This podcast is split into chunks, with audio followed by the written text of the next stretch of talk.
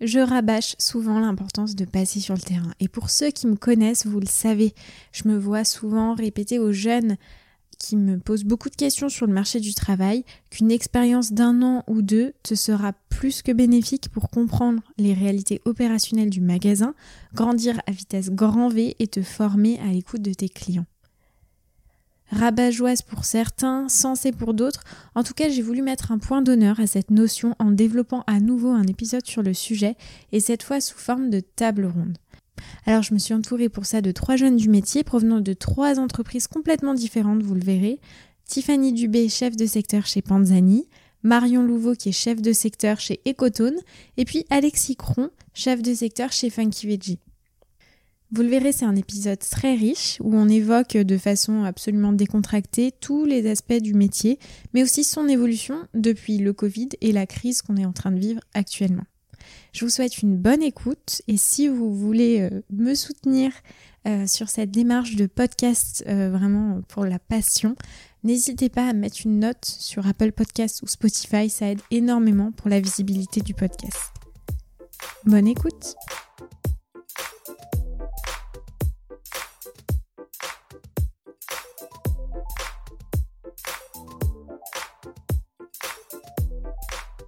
Je vais vous présenter rapidement. Euh, j'ai décidé de faire un peu différemment. Et puis après, euh, je, vous, je vous l'ai dit un peu en amont, je vous propose de vous prêter au jeu de l'anecdote.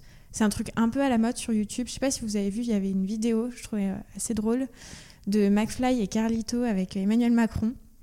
Bien sûr. voilà, de dire, enfin oui, se donnait, disait des anecdotes et il devait dire si celle-ci est vraie ou fausse. Et je trouvais que c'était plutôt euh, sympa de, se raconter des anecdotes euh, terrain. Euh, autour de la table, nous avons pour ce nouveau format Marion Louveau, qui est responsable marché, hein, tu me dis si je dis des bêtises, de Danival et Bonne Terre et compagnie. Donc ça fait un an et six mois hein, que tu es... Presque deux ans. Presque deux ans. Et du coup, ce qui est intéressant, c'est que tu visites la bio, les circuits vraiment spécialisés bio. Donc on va avoir pas mal de questions, on en avait déjà euh, plein euh, quand on a commencé à se voir en, début de journée. Tiffany est en face de moi, euh, donc tu as été chef de secteur chez Lactalis pendant trois ans, et là tu es passé chez Panzani depuis cinq mois. Très bien, et après Alexis. C'est bien moi. Enchanté. C'est la première fois qu'on se voit. Tout à fait, bah non, je vous connais quand même tous. Donc chef de secteur chez Funky Veggie. Pareil, j'étais assez étonnée de voir que ça fait euh, déjà un an et huit mois. je suis un ancien maintenant. Mm. ouais, ça, commence à faire un peu. Mm. Ouais. Donc, euh, et pareil, hein, parce que j'ai regardé tous vos profils LinkedIn, 130 magasins. Donc toi, tu le détailles, alors que vous, vous ne détaillez pas le nombre de magasins que vous visitez. 130 euh, magasins HMSM Proxy. Ouais, je fais tous les formats. Mm. C'est cool? C'est bien? Est-ce qu'il y en a un qui veut commencer par une anecdote? Moi, je dirais honneur aux dames, mais je peux commencer si elles sont mal à l'aise. Euh, à vous de voir. Je t'en prie. Tiffany Je t'en prie. Bon, je vais commencer. Et on doit se dire, euh, donc, effectivement, si, euh, celle-ci est vraie ou fausse. Ok. On t'écoute. Bon, mon anecdote commence en l'an 2021, donc l'année dernière. C'était en août, on a ouvert Carrefour en juillet 2021 en Auvergne-Rhône-Alpes et PACA. Euh, on a ouvert Carrefour sur une vingtaine de magasins, un peu moins, je crois, une grosse quinzaine, qui étaient des magasins dits bio expérience où en fait il y avait un rayon bio qu'ils expérimentaient deux fois plus grand que la moyenne. Euh, donc on avait été référencé sur ces magasins-là et c'était en fait les, euh, les gros magasins des régions. Donc il y avait notamment Écully, Aix-en-Provence, Francheville, Antibes. Ceux qui connaissent les carrefours, c'est les gros carrefours du coin. donc j'ai été missionné pour moi qui étais originaire de Lyon, j'ai été missionné pour aller faire la tournée des bio expériences Carrefour dans la région Auvergne-Rhône-Alpes et PACA. Donc j'ai pris ma petite 206 et je suis parti faire euh, la tournée des carrefours dans le sud. Donc j'ai dû euh, bah, coucher à l'hôtel et euh, faire ma tournée, m'organiser, prendre des rendez-vous en amont. Ça faisait un mois que je faisais ce travail, donc j'étais pas hyper à l'aise encore. Donc je prends des rendez-vous. C'est une énorme galère parce qu'en été dans le sud, en fait, ils sont surbookés. Donc en fait, j'ai un rendez-vous sur huit magasins. J'ai globalement des contacts avec à peu près tout le monde, donc ils savent que j'existe et ils savent que je vais passer, mais il n'y a rien de très formel, sauf un magasin qui est Marseille Bonneveine. Donc c'est un gros magasin, Marseille. J'y vais. Il est 14h. Euh, J'ai rendez-vous avec un gars, euh, le, donc le chef de rayon à 14h. Euh, donc je me pointe au carrefour. Comme les gens présents ici à cette table savent, je suis en retard. Et en fait, donc j'arrive et je ne trouve pas l'entrée fournisseur. C'est une énorme galère. En fait, le magasin, est en centre-ville un peu. Et euh, enfin, pas tout à fait, mais il n'est pas non plus en périphérie totale. Et donc, en fait, les murs, euh, enfin, faut, longer le mur, c'est compliqué à trouver. Donc, je mets déjà 10 minutes à trouver où est-ce qu'il faut que je rentre, sachant que je suis déjà en retard, donc c'est ça devient compliqué. Je me dépêche et tout, c'est une sorte de petit labyrinthe. J'arrive enfin au pointeau sécu. Et euh, donc, je vais pour m'inscrire, comme tout le monde sait ce qu'il faut faire à ce moment-là. Je m'inscris et je commence à rentrer en fait dans le magasin. Et il y a un agent de sécurité qui m'arrête et qui me dit qu'il faut que j'ai des chaussures de sécurité. Donc euh, je me dis bon euh, c'est bizarre, euh, je vais juste en magasin. Le rendez-vous c'était en magasin, je vais pas en réserve ni rien. Donc je lui explique etc. Et il me dit que non non c'est pas possible, il faut que j'ai des chaussures de sécurité. Je lui dis mais donc évidemment j'en avais pas puisque bah je n'avais pas conscience de ça après un mois de travail que je devais en avoir etc. Et surtout j'allais vraiment en rayon quoi là où les clients vont donc je comprenais pas pourquoi. Donc j'appelle le gars, le, chef de la sécu et je- j'essaie vraiment de plaider ma cause parce que j'ai rendez-vous, c'est mon seul rendez-vous sur les huit magasins, faudrait pas que je le rate.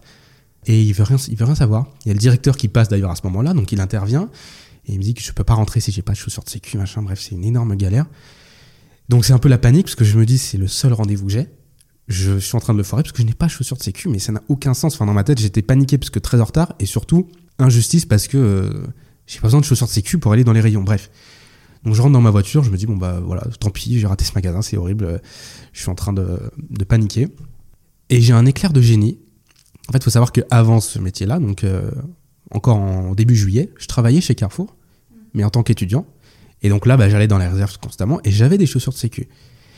Et en fait, euh, j'ai eu entre ma fin de prise de poste à Carrefour euh, en tant qu'étudiant, euh, tout euh, Funky Veggie, j'ai eu une panne avec ma voiture et j'ai dû changer un pneu. Et en fait, euh, donc le gars qui a fait ça est allé dans le coffre et il a tiré une trappe pour prendre le pneu qui avait sous la trappe. Sauf que pour ça, j'avais dû ranger mon coffre. Et en fait, j'avais mis mes chaussures de sécurité sous cette trappe, euh, là où il y avait le pneu en fait de base. Et je me suis souvenu de ça à ce moment-là, je ne sais pas comment ni pourquoi. Donc j'ai trouvé des chaussures de sécu dans ma voiture à Marseille et j'ai pu rentrer avec genre 40 minutes de retard. J'ai eu mon rendez-vous et j'ai fait mon j'ai fait mon, rendez-vous et voilà, ça s'est passé comme ça. Mais les chaussures de sécurité, c'est un vrai sujet en magasin. hein. Enfin, t'en as qui demandent euh, à ce que ce soit absolument prioritaire et t'en as d'autres, euh, en fait, qui s'en foutent. Ben, c'est tellement aléatoire. Globalement, on ne m'a jamais redemandé des chaussures de sécu. Jamais. Est-ce que c'est vrai ou faux alors du coup? Ah ah. euh, bah, Il y avait beaucoup de détails, donc je dirais oui. Ouais, moi aussi, je dirais que c'est vrai. Moi aussi, je dirais que c'est Ah, C'est totalement vrai. J'étais vrai. sûre. Marion, dis-nous tout. Allez, je me lance donc euh, pour mon anecdote. Euh, alors, quand je pose cette question, la première qui me vient à l'esprit, euh, c'est lors d'un merch sur le rayon boissons végétales. Donc, je valide avec le gérant du magasin une nouvelle démarche catégorielle, un planogramme. on se rend devant le rayon, on se rend compte qu'il va falloir régler l'intégralité des étagères. Voilà, jusque-là, tout va bien, c'est assez fréquent dans le métier. Euh, seulement, euh, je me retrouve euh, bah, face à des étagères assez vieillissantes, des meubles en bois, pas commodes, pour le jeu de mots. Et on est donc obligé d'aller chercher bah, la boîte à outils. On se retrouve avec une pince à ressort, la clé à molette, la scie à métaux pour faire nos réglages, jusqu'à ce que tout s'écroule. Info ou intox Ah, mais tout s'écroule vraiment. euh, En vrai, boisson du lait végétaux, c'est lourd. Puisque chaque bouteille coûte, euh, enfin, pèse un kilo quoi, environ. Tu peux en avoir des dizaines, donc ça peut les abîmer. Je dirais faux, mais euh, parce qu'il y a eu un peu trop de vrai. Et est-ce que euh, t'avais de la- est-ce que t'as de la cam qui s'est cassée ou Euh, Ça va, on a limité la casse. ouais. Ah ouais, je dirais que c'est vrai. Je pense que c'est vrai aussi. Hmm.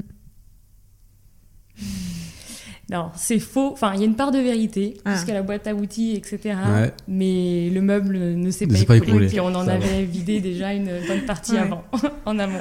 Mais par contre, euh, se retrouver avec la boîte à outils en rayon, ça, ça doit être quand même quelque chose. Ah, bah là, je me posais la question de savoir ce- quel était mon métier Ouais, ouais. déjà, Ouais, ouais, ouais. honnêtement. Et, et du coup, c'était en avant l'ouverture C'était non, même pas, même pas. Ah ouais. en- non, mais on, f- on fait les merches en, euh, encore euh, pendant les ouvertures euh, magasins. D'accord. Ok. C'est peut-être plus calme, euh, effectivement, en circuit bio que. Ouais, alors ça dépend des enseignes, mais euh, aujourd'hui, euh, on- il y a encore très peu de merch euh, en ouverture. Ok. Mais je pense que ça sera amené à changer et à évoluer. hein. Hmm. Hmm. Il reste ta dernière, Tiffany. Eh ben, je vais continuer euh, un peu dans le même sujet que Alexis. Euh, je- J'avais une réimplantation de prévue euh, dans un Leclerc qui était euh, pas à côté de euh, mon secteur. Et donc, euh, j'avais prévu de dormir à l'hôtel. Et en général, je pars plutôt euh, en dernière minute euh, pour profiter de ma, de ma journée et, pas forcément passer toute ma soirée à l'hôtel. Donc je pars en général assez vite et avec très peu d'affaires en me disant que je maximise en tout cas mon organisation pour être le, le plus concis possible. Et il se trouve que je rejoins l'hôtel, je passe ma nuit qui était assez courte parce que j'avais rendez-vous à 5 heures en magasin. Et euh, au moment de me lever, je me rends compte que je n'avais pas d'affaires. Et du coup, je n'ai pas pu aller en magasin, donc j'ai dû faire demi-tour euh, à 5 heures et retourner à mon domicile pour, euh, pour, pour, pouvoir aller travailler. Donc voilà, la réimplantation annulée. Et j'ai dû appeler mon client du coup pour, pour reporter parce que du coup j'étais contraint de ne pas pouvoir aller à magasin ou alors en pyjama. Donc, Donc voilà, info ou intox, à vous de, à vous de me dire. Bon, on a déjà notre petite idée. Euh, C'est une info, c'est une intox. Je suis le mouvement. c'est.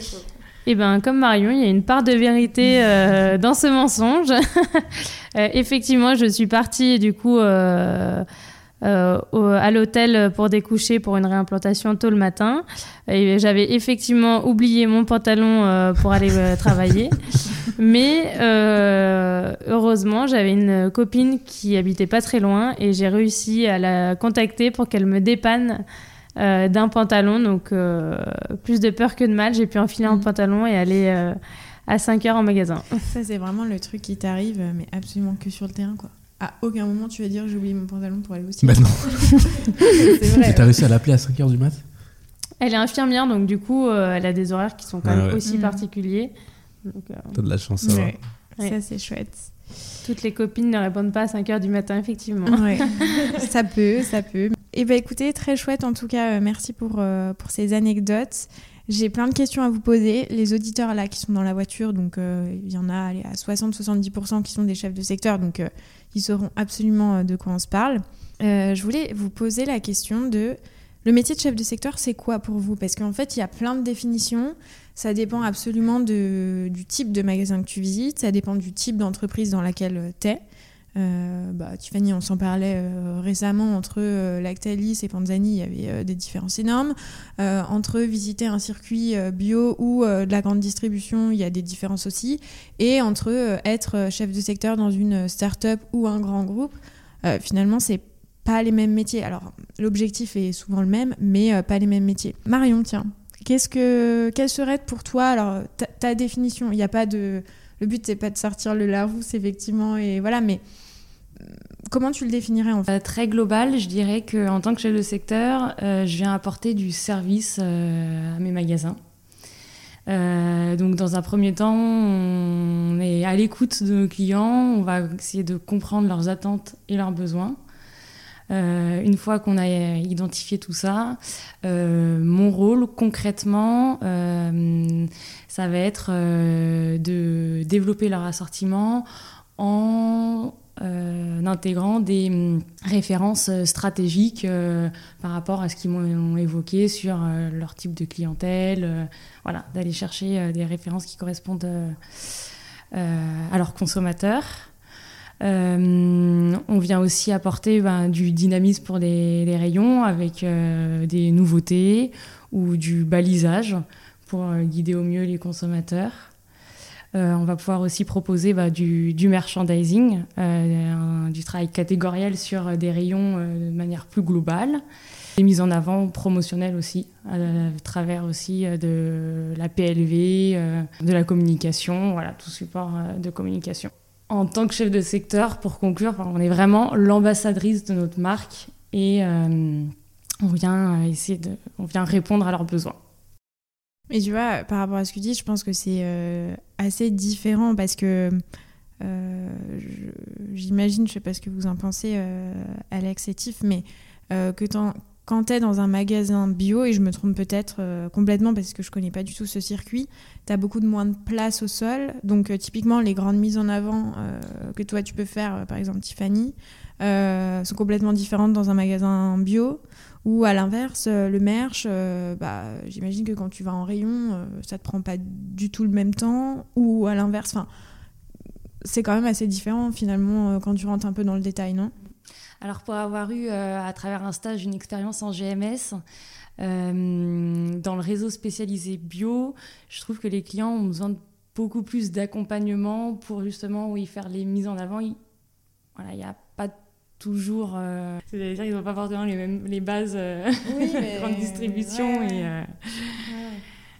et parce travail d'apprentissage. Euh, mais parce qu'ils viennent, enfin, à la base, ils ont toujours, euh, enfin, pour, tes clients, est-ce qu'ils ont toujours évolué dans un, un, circuit bio ou alors à l'inverse euh, Enfin, c'est quoi leur profil en fait? Enfin, qu'est-ce qui les amène à, travailler dans un circuit bio? Alors, je dirais qu'il y a deux grands profils qui se dessinent. les historiques de la bio, qui ont monté un magasin indépendant ou qui font partie d'un groupement d'indépendants, où là, on va retrouver des, des, commerçants, hein, tout simplement. Euh, euh, qui veulent promouvoir les valeurs de la bio, qui ont des valeurs environnementales très fortes, etc. Et avec les nouvelles enseignes qui se développent de plus en plus aujourd'hui, comme SoBio, les comptoirs de la bio et, et plein d'autres, on va retrouver d'autres profils avec euh, des valeurs euh, tout aussi fortes, hein, euh, voilà, mais beaucoup plus typés GMS. Voilà, je sais pas si je réponds à ta question. Ah si si, non non, mais absolument, mais du coup ça explique effectivement les différences et, ton rôle aussi en tant que chef de secteur d'un client à un autre. Et ça revient à ce que tu disais Tiffany tout à l'heure, l'adaptabilité. Enfin, je pense que ça fait partie aussi des, du métier quoi. Oui, bah du coup, pour euh, enchaîner avec Marion, en fait, effectivement, le circuit, je pense, bio est totalement différent dans la manière d'aborder et de travailler au quotidien euh, avec les clients. Mais l'objectif reste le même parce qu'on est aussi là en soutien et en accompagnement pour tout ce qui est business, euh, développement de gamme, promotion ou encore tout ce qui est merchandising. Et, euh, et, du coup, pour revenir à mes expériences, euh, ayant travaillé dans deux, groupes, deux gros groupes, euh, les objectifs restent les mêmes. Après, les axes de travail ne sont pas forcément les mêmes puisque le, les, les, types de segments sont différents et les enjeux ne sont pas les mêmes. Mais le métier de chef de secteur reste le même. C'est vraiment de l'accompagnement sur du business global pour le pour le magasin qui, euh, lui, est en recherche euh, la plupart du temps de chiffre d'affaires quoi pour, euh, pour faire évoluer en tout cas son magasin. Mais toi tu vois une différence justement entre l'époque où tu as été bah, à côté Lactalis et aujourd'hui Panzani au sein de enfin avec la relation que tu peux avoir avec tes clients parce que c'est vrai qu'on a l'image de et peut-être que c'est faussé mais Panzani grande grande marque et du coup euh, peut-être que j'imagine la différence de traitement est différente ou enfin voilà dans quelle mesure tu es sollicité euh, au quotidien. Alors effectivement au quotidien il y a quand même une certaine différence avec mon ancienne expérience dans le sens où euh, chez Lactalis on n'était pas forcément leader de la catégorie. Enfin je m'explique, chez Lactalis, il y avait deux, bah, deux circuits différents en, en, ce qui concerne le fromage. Et euh, moi, je m'occupais plus particulièrement pardon, de, euh, du fromage de brebis et j'avais également la coupe.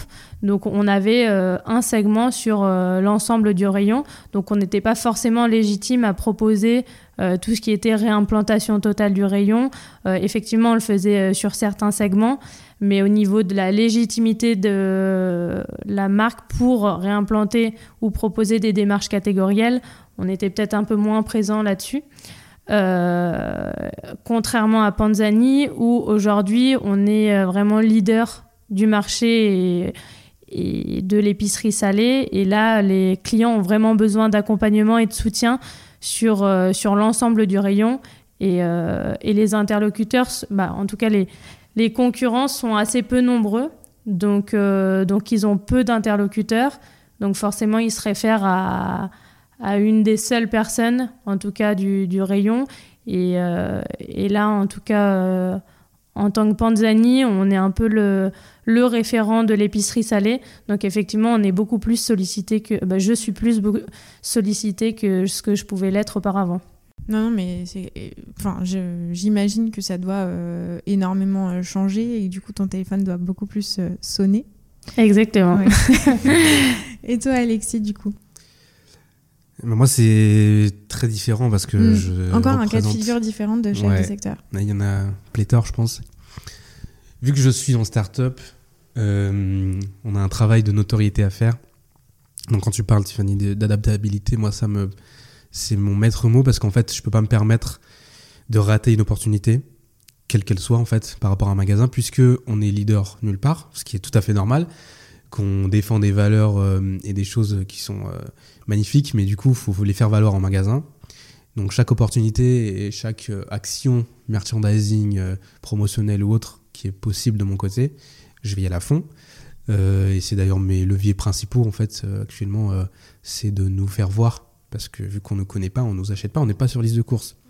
Donc la première chose déjà, c'est de nous faire connaître, de nous faire voir, de nous faire comprendre, de nous faire goûter. Donc il y a plein de choses à faire là-dessus, mais globalement c'est le- le- le- les valeurs principales, euh, les valeurs mentors du métier d'ambassadeur ou ambassadrice, euh, et de faire un petit peu écho en magasin sur euh, les valeurs que nous on porte avec nos marques restent les mêmes qu'on soit dans un grand groupe ou une petite start-up. Et pourquoi vous êtes passé euh, du coup sur le métier de chef de secteur? Enfin, dans quelle optique euh, Est-ce que euh, c'était dans une optique de perspective d'évolution et de début de carrière? C'est-à-dire, je me forme au métier chef de secteur, comme beaucoup de jeunes hein, le, font aujourd'hui, et puis demain, je passerai potentiellement sur des fonctions siège ou sous un tout autre métier. Est-ce que c'est une opportunité qui s'est qui s'est créé, euh, qui est venu euh, à vous et vous l'avez euh, saisi. Enfin, comment concrètement ce métier qui est souvent, je trouve, méconnu en fait, parce que, enfin, moi je vois hein, dans, le cadre du, podcast, pas tous les jours, mais si, hon- honnêtement, je pense tous les deux jours, il y a un jeune, une jeune, et c'est vraiment sérieux hein, ce que je vous dis, qui est en alternance ou en stage, qui m'écrit et qui me demande si ce passage euh, est obligatoire pour pouvoir évoluer dans des fonctions euh, de grande distribution et me demande de, euh, d'en dire plus sur le métier. Et je pense qu'il y a un sujet avec Tiffany, on avait fait un épisode il y a déjà un an et demi, à l'époque c'était Ramène ta fraise je crois, et c'est un des épisodes qui a le mieux marché euh, sur les deux ans de podcast parce qu'il y a un sujet, en vrai. Il y a un sujet, non? Je sais pas, qu'est-ce que Ah, tu en à Marion? fait. Alors, euh, le passage sur les terrains, je pense qu'il n'est pas obligatoire, mais à mon sens, il est vraiment quand même indispensable. Parce que euh, si on veut euh, passer sur des fonctions, que ce soit marketing ou en catégorie management, etc., il faut se rendre compte de la réalité du terrain. Encore une fois, hein, comprendre les attentes et besoins de nos clients. Euh, le, côté opérationnel est hyper important. Euh, pour illustrer tout ça, euh, imaginons un poste en trade marketing, on développe de super belles PLV ou d'autres supports. Si je ne sais pas si ça va pouvoir être mis en œuvre en magasin et comment les commerciaux vont pouvoir le mettre en œuvre, ça va être tout de suite plus compliqué. Donc je pense que ça reste un, passage très important, à mon sens.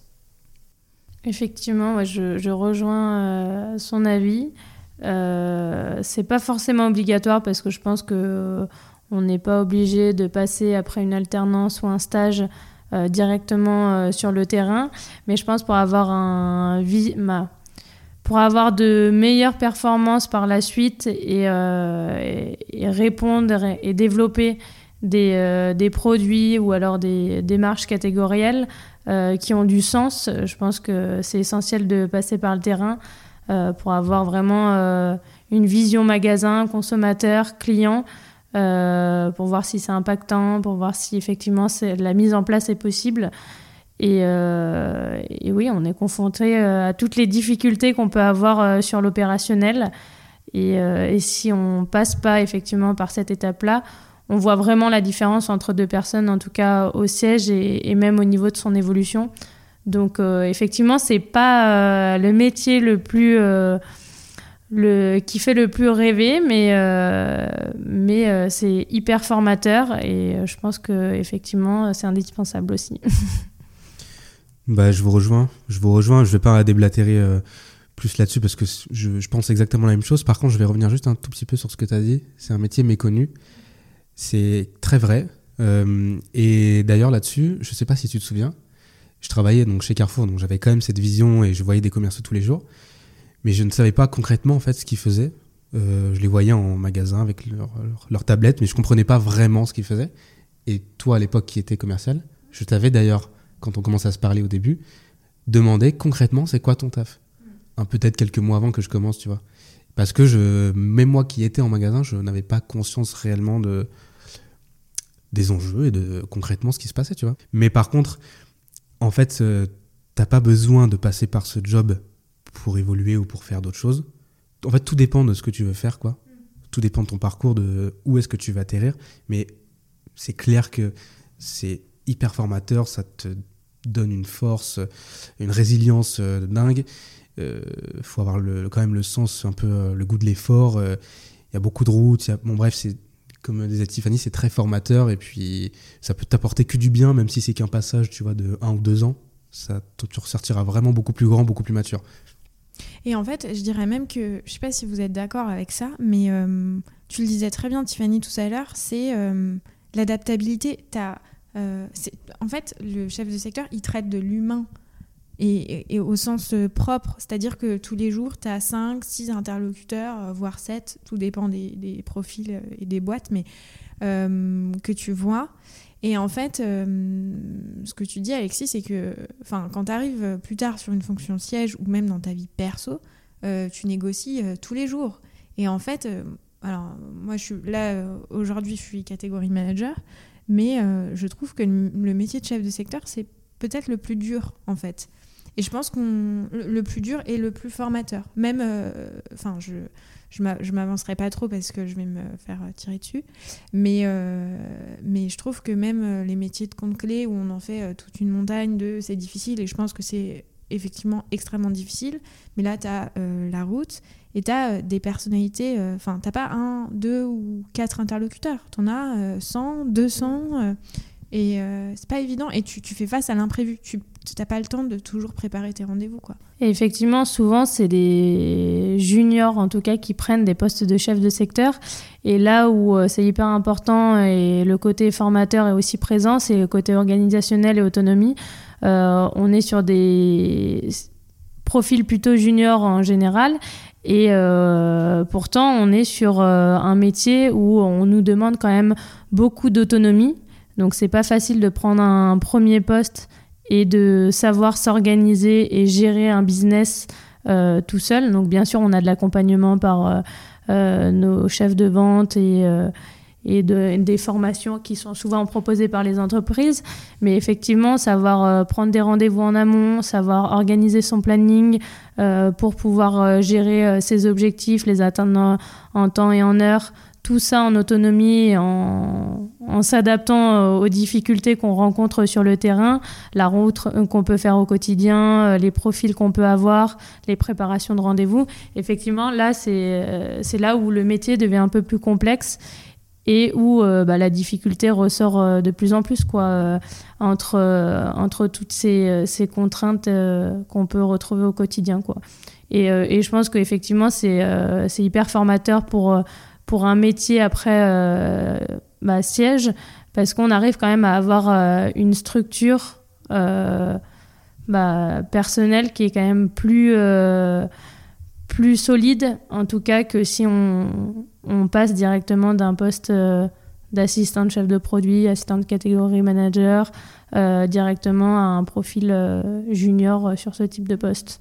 après, au-delà du fait que c'est demandé parce que c'est hyper formateur, je pense que sur n'importe quel poste de marketing ou de, de commerce, euh, même sur des profils seniors, à partir du moment où tu intègres une entreprise, euh, avoir une certaine connaissance produit, du marché et des clients sur lesquels tu vas pouvoir évoluer sur un poste de chef de produit, sur un poste trad, même de communication euh, au sein de l'entreprise, c'est hyper important, quoi, parce que au final, tu as une connaissance qui est beaucoup plus rapide de, de tout l'univers dans lequel tu vas travailler.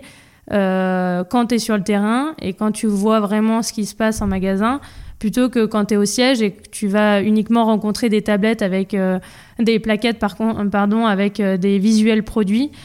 c'est dur d'assimiler en tout cas toutes les gammes et tout, tout l'impact que ça peut avoir derrière. Oui. non, mais je voulais juste ajouter que, en fait, c'est quand même demander, comme tu disais, euh, Salomé, mais surtout c'est valoriser dans le sens où, euh, en fait, on a un poste donc euh, commercial, disons, et la grande distrib c'est quand même assez reconnu pour être un milieu rude, un peu brut, un peu voilà brut de décoffrage, avec des gens qui n'ont pas forcément le temps ni l'envie de vous voir à, tout prix. Donc en fait, quand on ressort d'une expérience réussie d'un poste de chef, chef secteur en agro, plutôt en grande distrib même générale, c'est plutôt valorisé. C'est plutôt très valorisé même euh, sur d'autres postes, que ce soit commercial ou, ou, euh, au siège. Hein, mais euh, donc, ouais. Et c'est quoi qui vous a, en, quelques mots, qu'est-ce qui vous a amené à être chef de secteur? C'était dans, dans, cette perspective de parcours, pas nécessairement, ça vous est tombé dessus comme ça, Alexis? Moi, c'est ce que je cherchais, le bon là, je suis en alternance. C'est ce que je cherchais pour mon master en, école de commerce parce que c'était du terrain. Moi, je suis plus opérationnel que fonctionnel. En tout cas, pour le moment, j'ai besoin de, réalité concrète. Et puis, euh, et puis j'avais déjà vécu la réalité distributeur et j'aimerais, enfin, j'aurais aimé voir, euh, enfin, je voulais voir la réalité fournisseur, quoi, de l'autre côté du, euh, de la chaîne, de l'autre côté du maillon, voir les réalités, les problématiques. Donc, c'était un métier que je cherchais. Puis, du coup, j'ai eu une opportunité qui s'est présentée. Alors pour ma part, bah, j'avais découvert un peu le métier euh, à travers un stage. Euh, j'ai toujours eu euh, bah, une appétence particulière pour le secteur de l'agroalimentaire, mais aussi le bien manger, faire attention à, à ce que j'achète au quotidien, etc. Et il s'avère que bah, j'ai eu une opportunité dans un premier temps chez Danival qui est une petite euh, entreprise euh, euh, bio qui propose des conserves.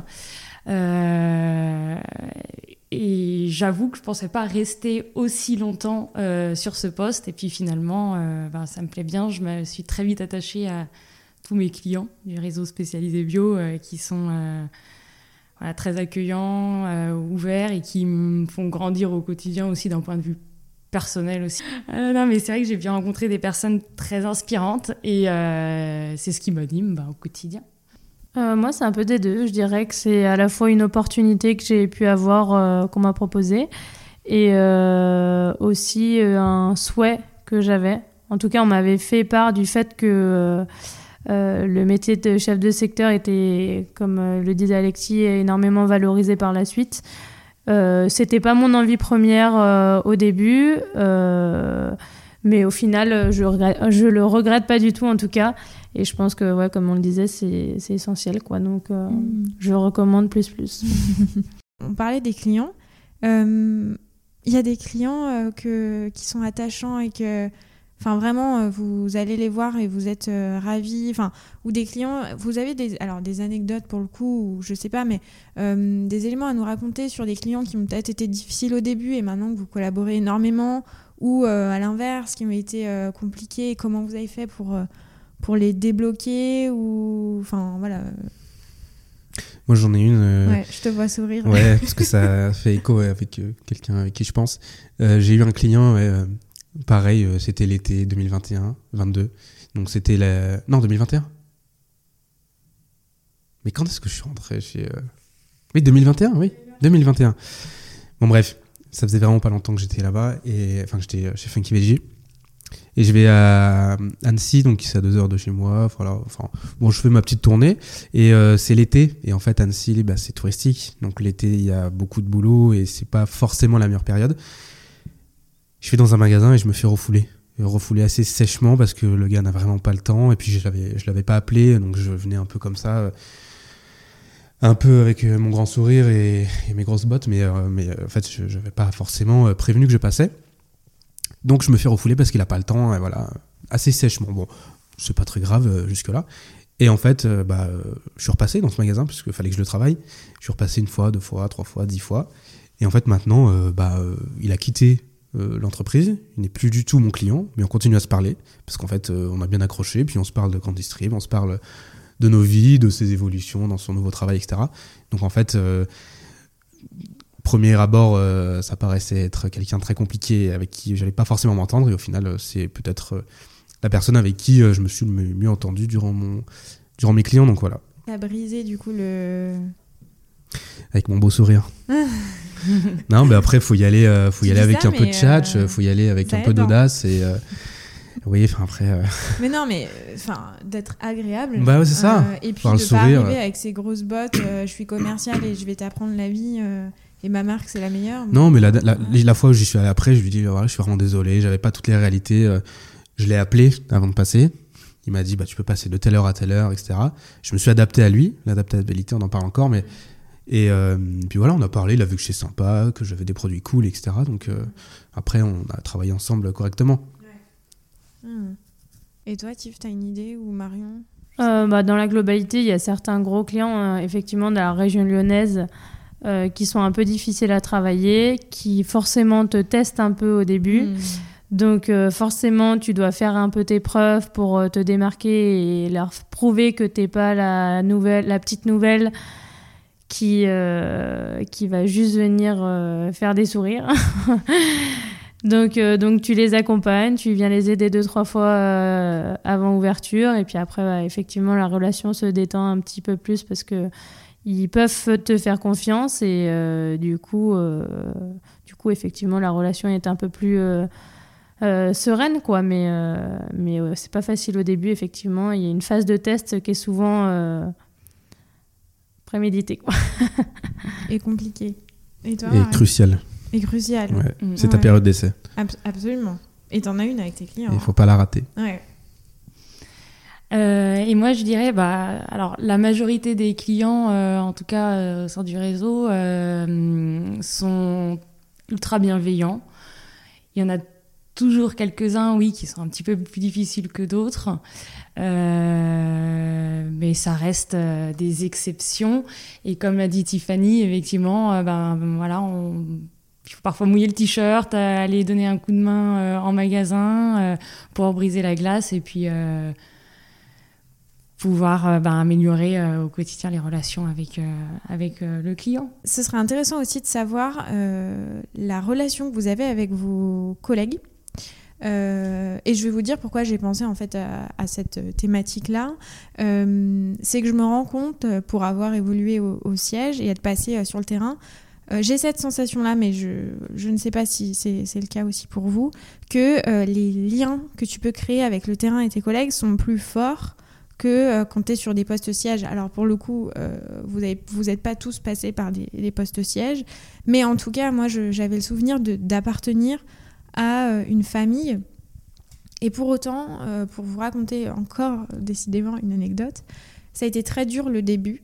tout simplement parce que je venais du siège et quand je suis arrivée sur le terrain, j'ai eu l'impression, un peu au même titre que on peut l'avoir quand tu es avec tes clients, de devoir aussi faire mes preuves pour m'adapter. Euh, et, je, pense que ça doit être le cas dans toutes les équipes où euh, j'avais une équipe plutôt senior qui se connaissait euh, très très bien, extrêmement soudée. Et moi, j'arrivais de la même entreprise du siège et en fait, j'avais, j'ai, eu cette sensation, et je pense que c'était le cas, de ah là là, mais c'est qui cette petite nana qui descend de son siège d'or, et qui connaît rien à rien? Et, et c'est pas mal en soi parce que le temps faisant, j'ai eu euh, des relations euh, absolument extraordinaires. Je garde encore euh, de très très bons contacts avec les, commerciaux qui, sont, qui étaient sur le terrain avec moi. Comment tu vois les choses par exemple par rapport à quand tu étais bah, en magasin? En fait, moi du coup là on est 8 en team commerce. On est une vingtaine dans l'entreprise. Donc ça reste à échelle humaine, on est petit, on se connaît tous. On a la chance d'avoir des patrons qui nous font des team building et des séminaires assez régulièrement, ce qui en fait nous solidifie les liens de manière assez euh, significative.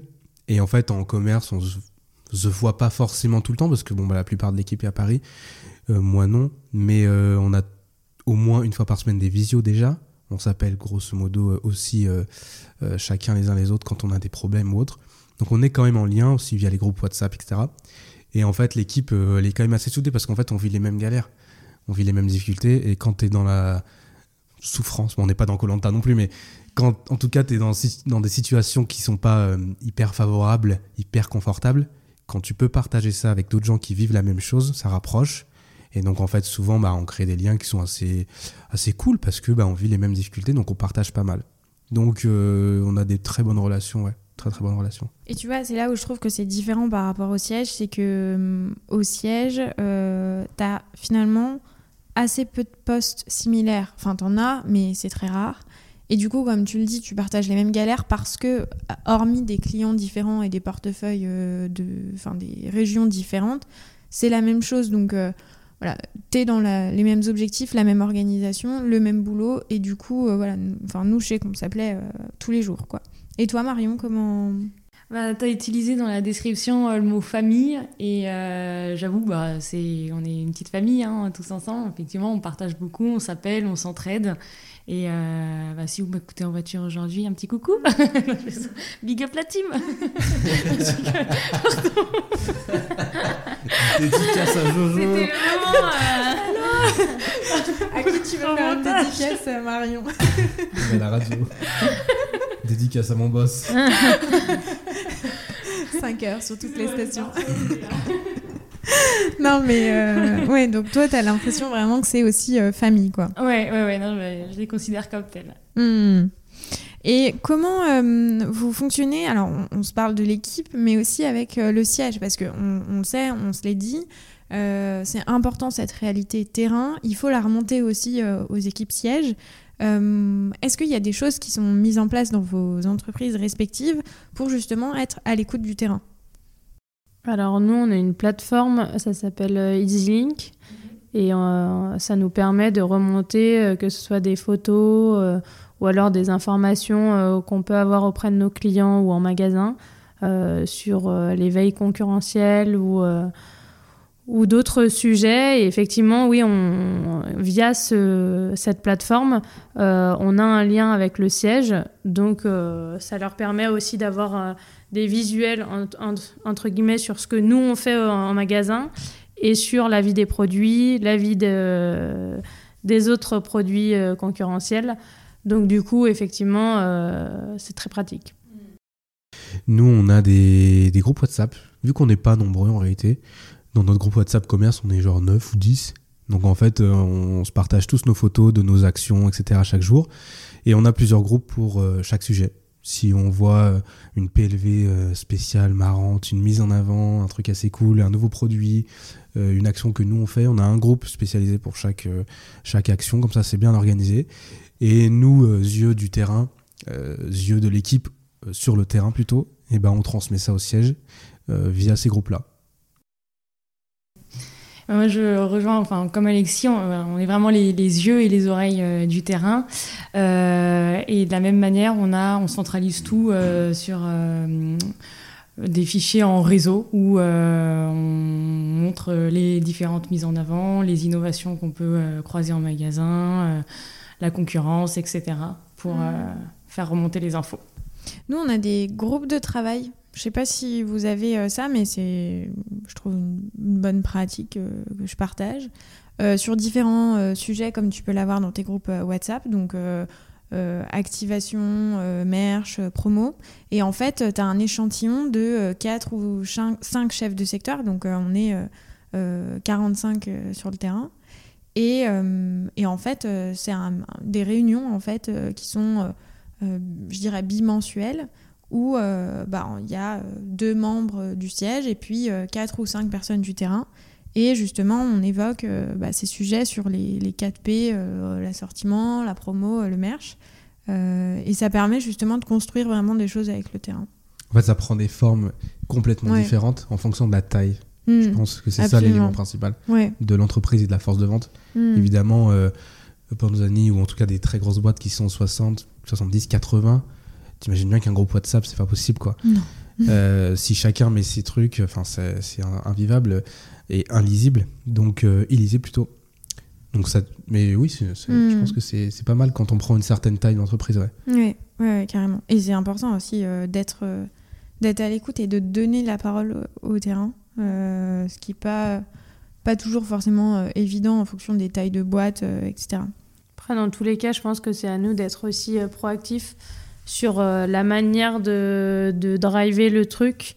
Parce qu'effectivement, je pense que quand on est au siège, on est un peu euh, focus sur nos projets. On ne pense pas forcément à, ouvrir notre euh, champ de vision. Et effectivement, leur proposer notre aide ou alors leur partager nos idées, je pense que c'est aussi intéressant dans le sens où euh, bah, eux, ça, peut leur permettre aussi d'avancer peut-être plus vite ou d'avoir plus de visibilité sur, euh, sur leur euh, sujet euh, de travail au quotidien. Mm. Non, non, mais je suis enfin, complètement en phase, enfin complètement alignée, quoi. Alors, un autre sujet que je voulais évoquer avec vous, c'est cette période d'inflation. On adore ce mot, augmentation des prix qu'on voit partout, tout le temps, euh, dans tous les circuits, dans tous les réseaux, euh, euh, qui fait souffrir toutes les marques, toutes les enseignes. et qui fait changer Les clients profondément les clients et qui fait changer voilà, profondément les comportements des consommateurs et donc qui a un impact sur le client. Euh, donc là, quand on, on s'en parlait en introduction, ça fait tous environ à peu près deux ans, voire plus, que vous êtes sur le terrain. Donc vous, ce qui est bien, c'est que vous avez vécu l'avant et l'après, enfin le, et le pendant, parce qu'on ne sait pas combien de temps ça va durer et c'est encore pas derrière nous. Euh, J'aimerais bien pouvoir dire ça. Qu'est-ce que, euh, est-ce que déjà vous avez vu, euh, si, vous si vous devez me dire une différence fondamentale qui a changé par rapport à votre client entre euh, la- l'avant-période de l'inflation et la période de l'inflation, vous me diriez quoi? Ce qui est sûr déjà, c'est que le client fait vraiment attention au prix parce que moi, euh, c'est presque une fois par jour, voire euh, une fois tous les deux jours, où j'ai un client euh, qui, quand je suis en magasin en train de faire mon relevé, me dit, me demande en tout cas ce que je suis en train de faire et est-ce que je relève les prix et me fait une remarque sur le prix quoi.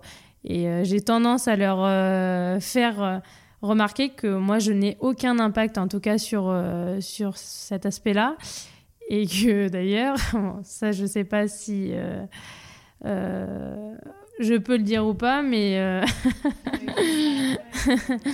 mais non, mais en, en général ils ont tendance à, à me, en tout cas à me faire remarquer que les prix ont beaucoup augmenté.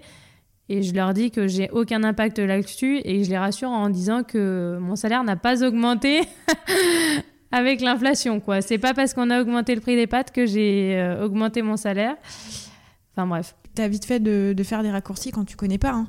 même les consommateurs. hein. Enfin, je, je, je me mets à la place d'un consommateur euh, en, ma- en magasin qui connaît rien et qui se dit euh, putain, ouais, euh, enfin, je vais pas citer de marque, mais euh, ils s'en foutent, foutent plein les poches, quoi. Et t'as beaucoup de raccourcis, Alors qu'en fait, il y a vraiment pas mal de réalités où c'est pas le cas. je pense. La plupart, en tout cas, en ce moment, la plupart. Je pense. Mm.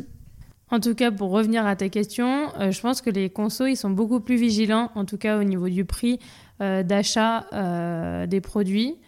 En tout cas, sur les produits qu'ils consomment quotidiennement et qu'ils achètent régulièrement. Peut-être moins sur des produits qui sont pas prémédités. Euh, ils font beaucoup plus attention au prix parce qu'effectivement, c'est des produits qu'ils consomment, régulièrement, donc ils ont l'habitude d'un certain prix. Effectivement, quand ils voient une inflation, ils, font vraiment la, la différence. La différence. Hmm.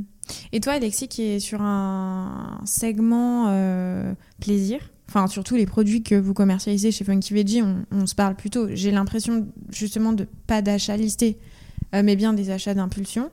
Euh, est-ce qu'il y a quand même encore la place pour le plaisir? Parce que on le voit dans les études consommateurs, le plaisir, il est quand même prédominant. et encore plus quand c'est en période de crise. D'ailleurs, tu le vois dans les top je le dis toujours, mais c'est toujours des Ferrero, enfin des choses sucrées, grasses, enfin Enco et voilà, soit c'est comme ça. Euh, est-ce que cette histoire de prix, elle est importante? Et puis, est-ce que les clients, enfin, est-ce qu'il y a des choses qui ont changé euh, vraiment chez tes clients? Oui, oui, il y a beaucoup de choses qui ont changé. Je vais essayer d'être concis. Euh, chez les clients, mes clients à moi qui sont dans Carrefour, Auchan, etc., ce qui a changé, c'est que nous, on est labellisé bio et que le bio en ce moment, c'est plus très en vogue. En tout cas, ça se ralentit. Je pense que Marion pourra nous en dire un petit mot aussi. Euh, et donc, euh, c'est globalement sur une réduction d'assortiment et une réduction des rayons, des faces et des linéaires que je suis en train de faire face. Donc, une réduction, en tout cas la plupart du temps, de ma distribution numérique. Ce qui fait qu'en gros, j'ai moins de produits en magasin. Donc, c'est plus dur pour moi d'être diffusé. Et vu qu'on n'est pas connu justement qu'on cherche justement de l'achat d'impulsion, bah, si on ne nous voit pas et qu'on n'est pas en magasin, évidemment, on ne nous achètera pas. Ça paraît logique, mais du coup, en fait, ça nous impacte pas mal. Et concernant les clients, euh, les clients, euh, les consommateurs plutôt, il y a une différence. Il y a une nette différence. Après, il faut quand même savoir qu'il y a 30 ans, 40 ans, la part euh, du budget qui était voué à l'alimentation était nettement supérieure. Donc je pense qu'il faut aussi réapprendre à mettre du budget dans son alimentation, qui est en fait quand même son carburant de vie. Donc si on mange n'importe quoi, ben, on va peut-être pas rouler jusqu'à l'âge où on aimerait.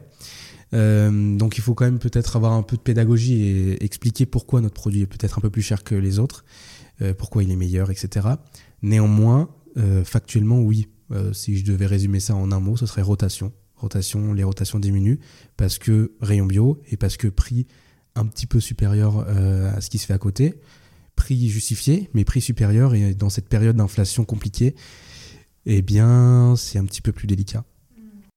Et pour rejoindre euh, ce que tu dis, Alexis, euh, alors c'est pas tout à fait lié à l'inflation, mais euh, sur de nombreuses enseignes, on retrouve un changement de stratégie en magasin avec une réorganisation des linéaires et notamment sur de la gestion un peu comme les, les enseignes un peu hard discount qui cherchent à optimiser en tout cas la gestion euh, linéaire pour euh, les employés en magasin et notamment avec euh, du rangement un peu plus facile où, où on n'a plus à sortir tous les colis et on peut automatiser en tout cas le, la gestion du linéaire en mettant les, cartons automatiquement dans les, rayons ou avoir des, étagères un peu plus, un peu plus basses en magasin.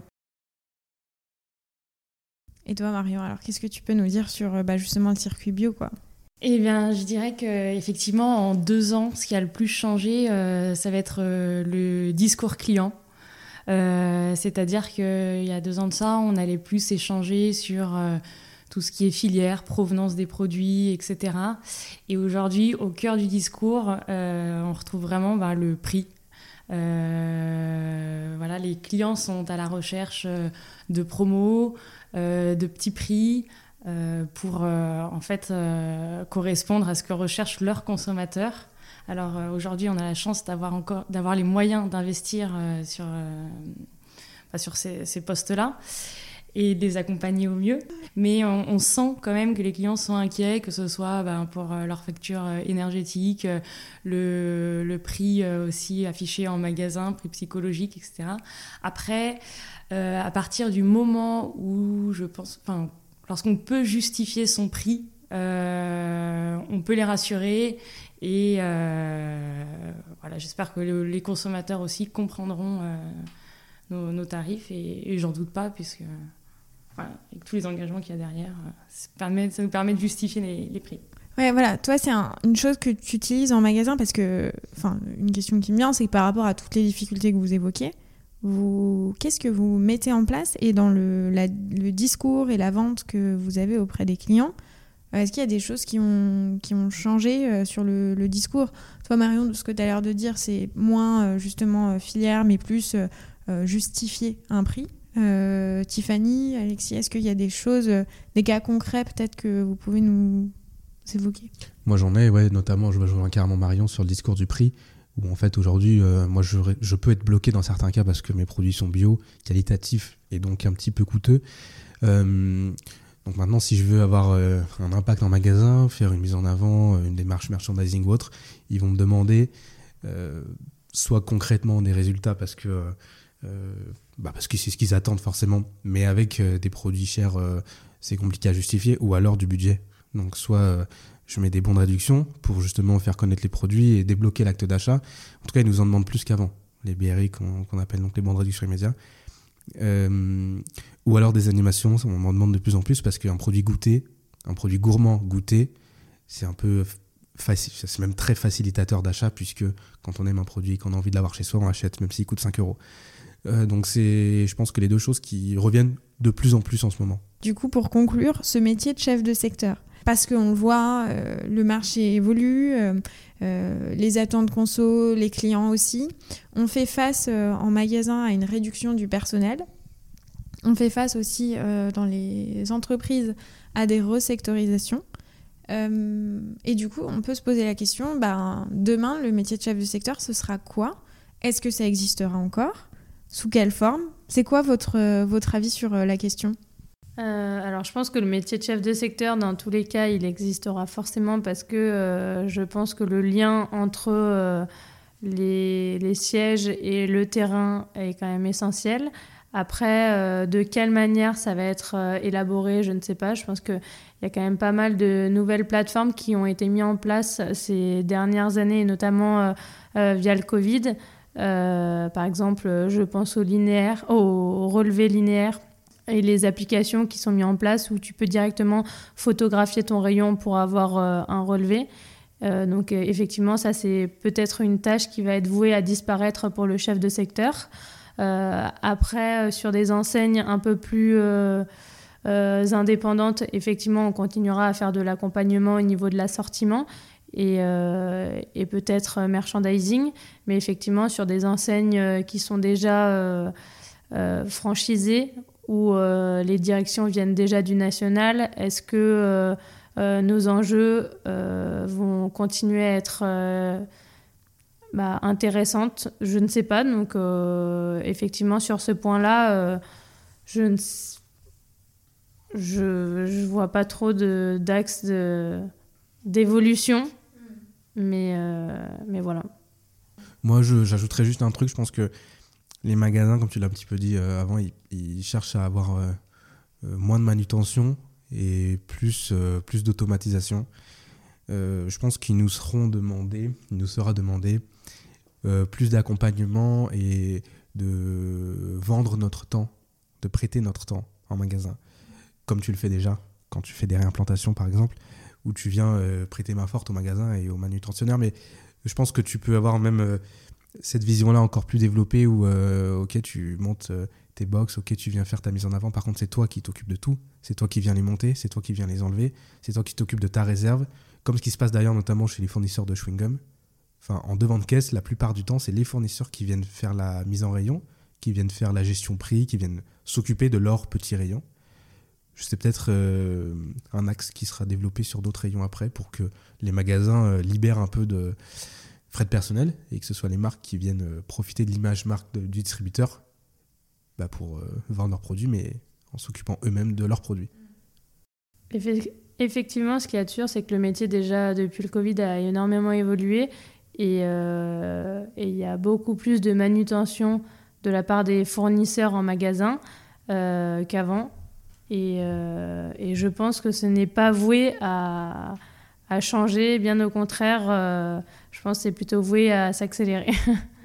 Eh bien écoutez, merci beaucoup. Euh, je, je, suis euh, surprise puisque le temps est quand même passé vite. Euh, peut-être juste rappeler vos prénoms, non Et enfin, s'il y en a qui veulent vous contacter ou pas, hein, vous pouvez dire je veux pas et, je, et c'est ok. Contactez-moi pas. non, je pas du tout. Pas. bah, on est hors dame. Trop de du coup, euh, Tiffany Dubé, et vous pouvez me contacter euh, sur LinkedIn. Voilà, simple. Efficace. Et Marion Louveau, pareil, sur LinkedIn. euh, Ben, même plateforme, mais avec un nom différent. Alexis Cron, C-R-O-N, on n'oublie pas les R, s'il vous plaît. Et sur LinkedIn également. Bah, merci bien. Merci à toi. Merci, merci à merci toi, à tous. ouais, surtout. Merci beaucoup d'avoir été avec moi jusqu'à la fin de cet épisode. J'espère qu'il t'aura plu. N'hésite pas à m'écrire sur Instagram au nom de Sans filtre ajouté ou LinkedIn au nom de Salomé Charicton. Je réponds à tous les messages et je suis toujours super contente d'interagir avec vous. À bientôt!